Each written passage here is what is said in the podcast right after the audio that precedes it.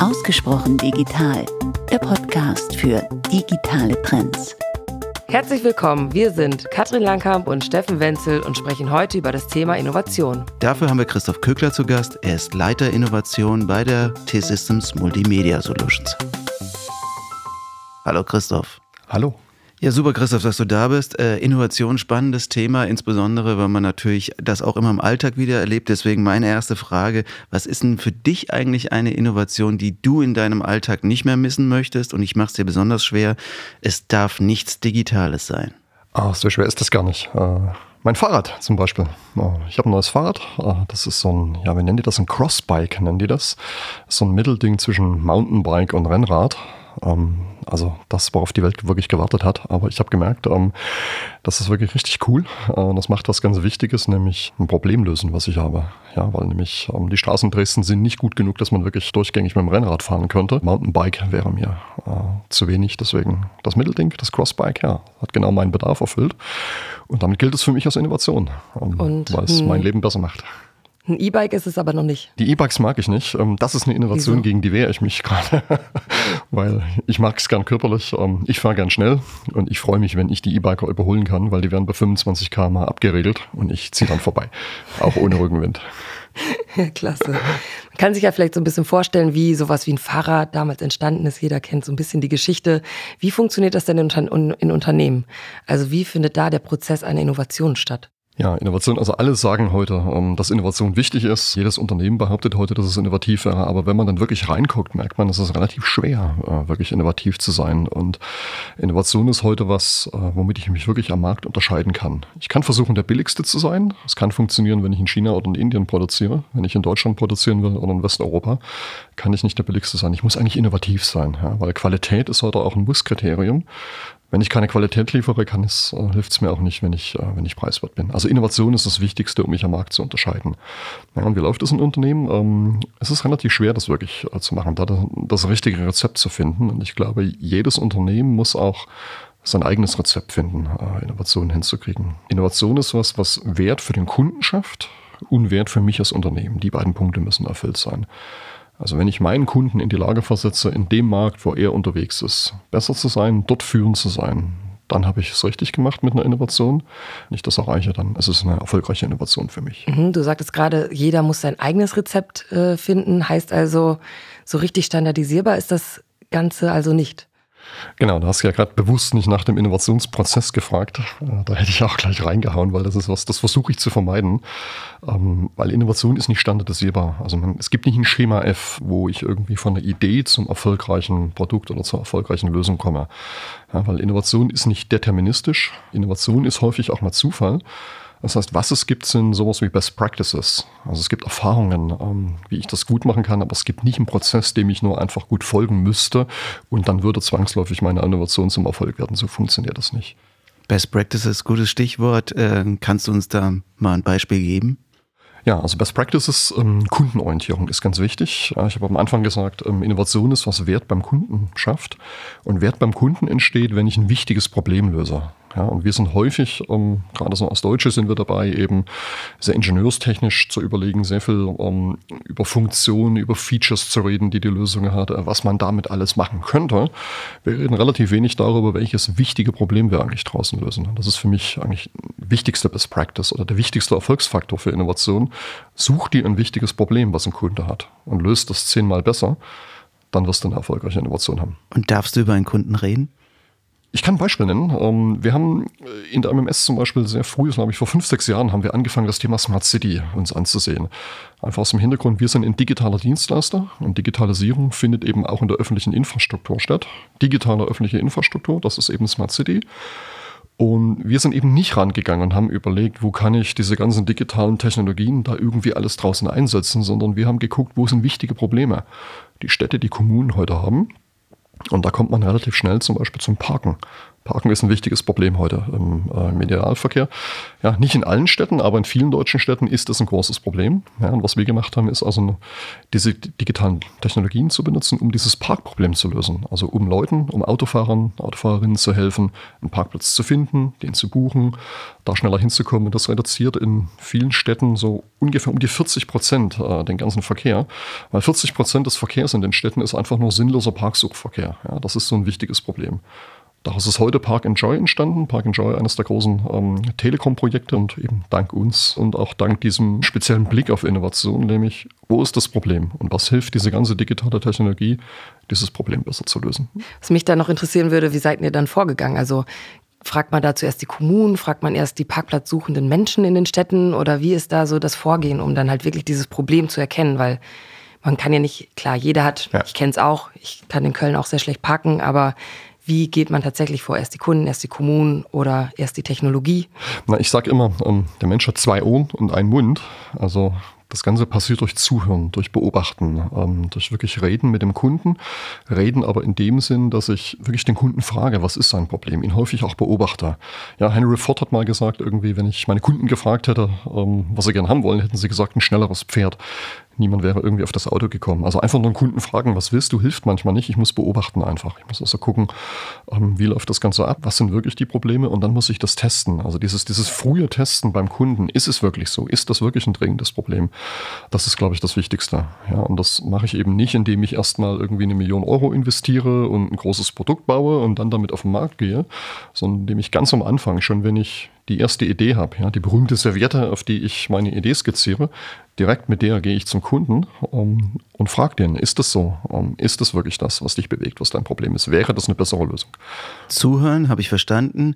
Äh, Innovationsprozess hast du dich mhm. so ein bisschen gegen gewehrt, weil du gesagt hast, kann man nicht standardisieren. Ja. Aber wie sieht es denn mit Methoden aus? Also ja. da kennen wir ja jetzt auch viele, die jetzt da in diesem Umfeld kursieren. Ich sage mal eine, so Design Thinking ja. äh, als Innovationsmethode. Was hältst du davon und gibt es da äh, Sachen, die du empfehlen kannst? Auf jeden Fall. Also das sind genau diese Best Practices, von denen ich gesprochen habe. Natürlich ähm, gibt es da Erfahrungen, was gut funktioniert. Design Thinking ist was, was ich äh, sehr schätze, äh, was wir auch selber einsetzen äh, im Unternehmen gemeinsam mit Kunden. Weil Design Thinking hat ja genau diesen Hintergrund. Gemeinsam mit dem Kunden äh, an seinem Problem arbeiten. Diese Personas aufstellen, wirklich zu analysieren, was ist das Kundenproblem und dann immer vor allem die Bewertung ist das ein Wert oder nicht? Ähm, passt das dem Kunden zu überlassen? Ich selber kann vielleicht der Meinung sein, dass das wertvoll ist, aber am Ende entscheidet der Kunde draußen. Und das ist was, was Design Thinking ähm, sehr, sehr gut macht. Wir haben eine andere Methodik auch noch, die so ähnlich ist, die NABC. Ähm, diese vier englischen Buchstaben. N steht für den Need. Also was ist das wichtige Kundenproblem? Steht ganz bewusst am Anfang bei uns. A steht für den Approach. Was ist diese neue, ja, bei uns ähm, digitale Technologie, die das Problem lösen könnte? B steht für Benefits versus Costs. Das Nutzen-Kosten-Verhältnis, das ist genau dieser Wert, äh, den der Kunde äh, dem Ganzen beimisst. Und am Ende C steht für Competition. Es gibt immer auch andere Möglichkeiten, das Problem zu lösen. Und warum ist das, was wir machen, eben zehnmal besser als das, was andere machen oder was man auch machen könnte? Ja, diese NEBC, ganz einfache Methodik, ähm, die wir anwenden, die hilft eben genau, das hinzukriegen, Wert beim Kunden und für uns selber zu schaffen. Jetzt hast du schon mal zwei Methoden so skizziert. Äh, jetzt gibt es ja auch total viele Startups so am Markt und die sind total innovativ und bringen immer wieder Neues auf, äh, auf die Beine. Und kann ich als Unternehmen, vielleicht auch als größeres Unternehmen, denn eigentlich noch alleine innovativ sein? Funktioniert das noch? Ja, das ist schwer. Ich habe dieses typische Dilemma ähm, von Innovatoren, aber auch von großen Unternehmen, weil große Unternehmen haben typischerweise ein erfolgreiches Geschäftsmodell, sonst wären sie nicht groß geworden. Und was ich immer machen muss, ich muss eigentlich einschätzen im Tagesgeschäft, wie viel investiere ich in ein neues Geschäft, in eine neue Innovation und wie viel kümmere ich mich aber auch darum, dass das Tagesgeschäft einfach läuft, das erfolgreiche Geschäftsmodell, was ich jetzt habe. Ja, das, das Problem haben Startups nicht, weil die haben kein erfolgreiches Geschäftsmodell, die starten bei Null. Ja, und was man auch nicht sieht, sind immer die 99 Prozent der Startups, die eben nicht überleben. Das erste Jahr, man sieht halt typischerweise das eine Prozent, was dann wirklich überlebt. Das ist was, da können große Unternehmen viel davon lernen, aber nicht einfach, indem sie das kopieren und versuchen, jetzt irgendwie ein Startup zu werden. Das wird nicht funktionieren, ja, weil ich muss mein Tagesgeschäft auch machen können. Ja, aber dieses Ausbalancieren, wie viel investiere ich in die Zukunft, wie viel Freiraum schaffe ich da, wie viel mache ich auch wirklich für das Tagesgeschäft? Das ist sehr wichtig und das ist genau das, wo jedes Unternehmen, glaube ich, seine eigene Antwort finden muss. Weil es wird anders sein in jeder Branche. Ja, ich glaube, das ist eine große Herausforderung, wenn man sich die Automobilindustrie aktuell anguckt. Die haben zweifellos ein sehr erfolgreiches Geschäftsmodell, die deutsche Automobilindustrie. Und trotzdem wissen sie, dass sie in neue Themen gehen müssen, dass das, was sie heute erfolgreich machen, eben in zehn Jahren sehr wahrscheinlich nicht mehr erfolgreich sein wird. Ja, aber ist da die Kraft da, ist da auch der, der Elan da, da rein zu investieren? Auch mit den Leuten, die da äh, jahrelang in dem Unternehmen arbeiten, das ist schwer. Und genau da kann eine Kooperation in einem Startup helfen, ja, indem ich eben frische Leute, junge Leute ranlasse, die neue Ideen habe.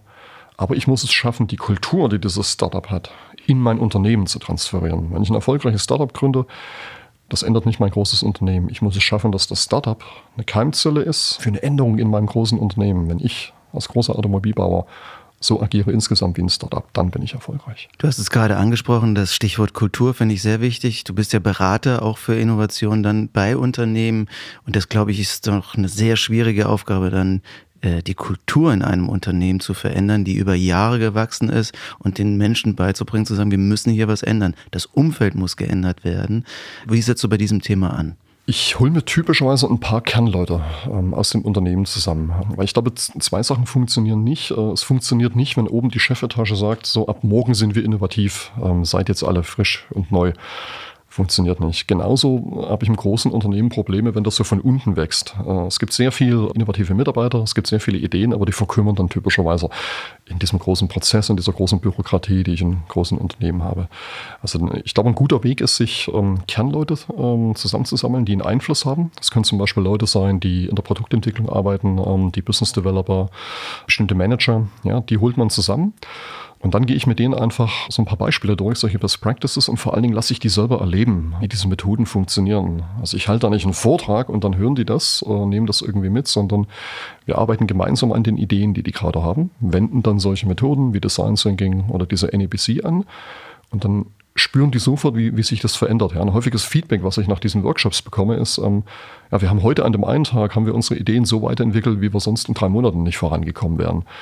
Genau das will ich erreichen, weil dann nehmen die Leute das mit und dann verteilt sich das von diesen Keyplayern aus weiter im Unternehmen und dann ändere ich peu à peu auch die Unternehmenskultur. Jetzt ähm, hat man ja das Gefühl, dass sehr viele Innovationen aus den USA kommen. Hing Deutschland oder Europa wirklich hinterher oder ist das tatsächlich nur so ein Gefühl und wir haben Innovationen vielleicht in ganz anderen Bereichen? Ja, es kommt ein bisschen darauf an, wie man Innovation definiert. Innovation in dem Sinn, wir schaffen Wert beim Kunden, äh, auch für uns selber. Da, glaube ich, sind uns die USA tatsächlich ein Stück voraus. Das hat aber einfach mit der, ja, ein bisschen mit der Kultur zu tun. Einfach ähm, weniger mit der Unternehmenskultur, aber einfach mit der Kultur, wie wir, wie wir Menschen sind. Deutsche sind einfach etwas risikoaverser, ähm, mehr auf Sicherheit bedacht als Amerikaner. Wir haben gerne einen Plan erstmal, überlegen uns, was wir machen, bevor wir da loslegen. Amerikaner sind, die gehen da einfach erstmal los, machen das Neue, probieren das aus ähm, und gucken, was da rauskommt. Das, ist, das ist ein bisschen kulturelle Sache. Und was ist der bessere Weg, wenn ich dich unterbrechen darf?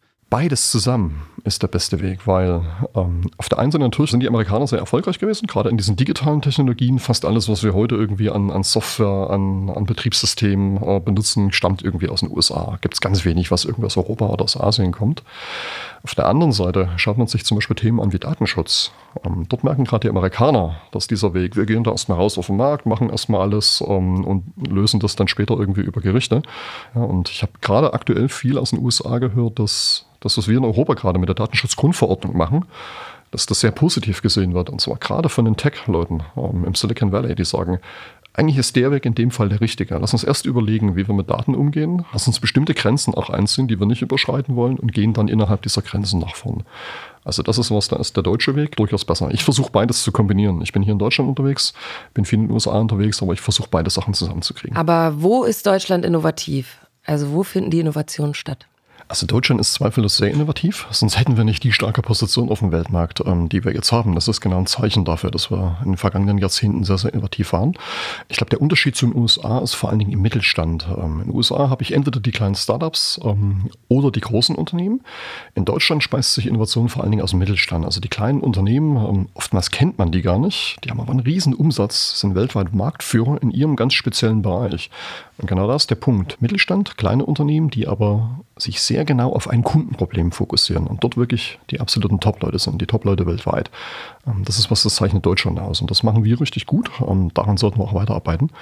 Als Deutschland, dass wir äh, mit dem Mittelstand vor allen Dingen Innovation machen. Da spielt das Thema Geld natürlich auch immer eine große Rolle. Wie viel muss ich denn da investieren? Gibt es irgendwie einen Prozentsatz des äh, Jahresbruttoumsatzes, äh, den man sagt, so, so eine Faustregel, das muss ich jetzt investieren in Innovation? Ja, auch das ist wieder abhängig ähm, von der Situation, von der Branche. Ich glaube, da gibt es nicht eine Nummer, die dafür alle ähm, zutrifft. Ja, die Regel ist eigentlich immer so viel wie nötig.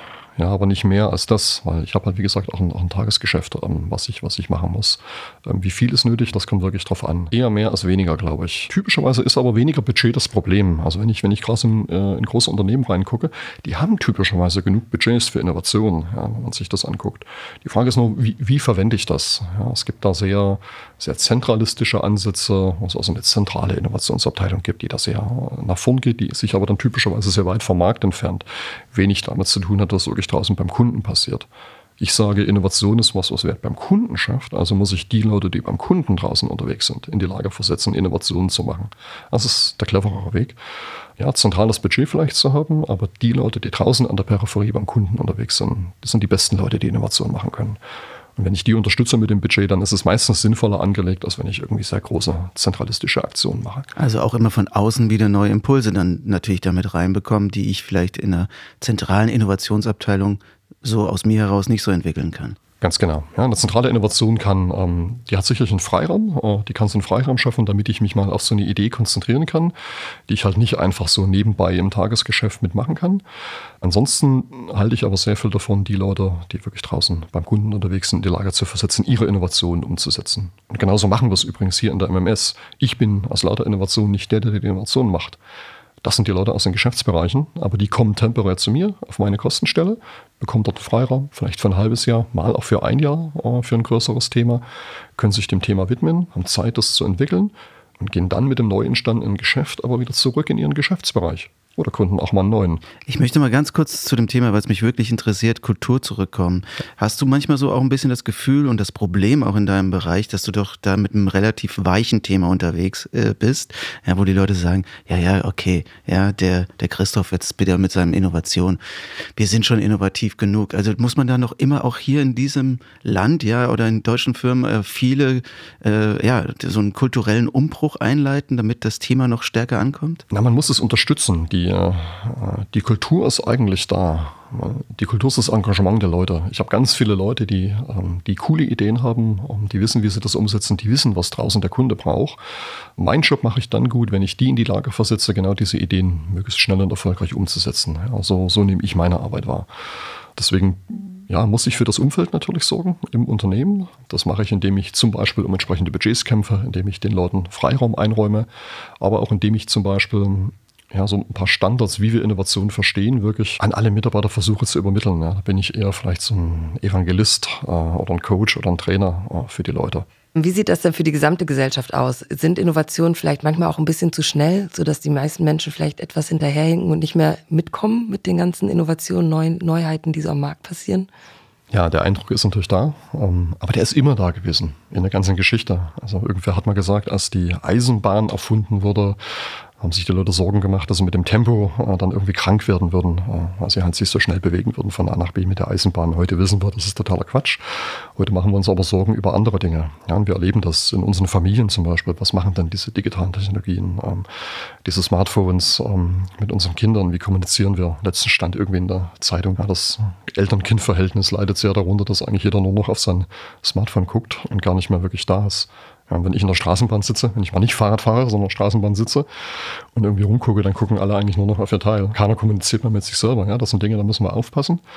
Können wir das verhindern? Nee, natürlich nicht. Wir sollten achtsam sein, damit umzugehen und versuchen, ja, für uns einen Nutzen daraus zu kriegen. Das nicht einfach nur der Technologie wegen zu machen, sondern einfach unser Leben besser und leichter zu machen damit. Dann ist es gut. Lass uns noch mal ein bisschen in die Zukunft blicken und auch noch mal dich persönlich fragen, was wäre denn für dich jetzt noch mal eine wichtige Innovation, die dein Leben in Zukunft bereichern würde? Was wünschst du dir? Ja, also ich glaube, das, das autonome Fahren, ähm, das ist, worauf ich sehr lange warte. Ich bin nicht so der große Autofan, ich benutze ein Auto, aber mir wäre es am liebsten, ich könnte mich reinsetzen, könnte dem Auto sagen, fahr oder vielleicht flieg mich dahin, wo ich hin möchte und dann könnte ich ähm, bisschen was lesen, könnte was anderes machen, könnte einfach nur mal rumgucken und müsste nicht selber fahren. Also da würde ich mich sehr drauf freuen, ähm, wenn das kommt.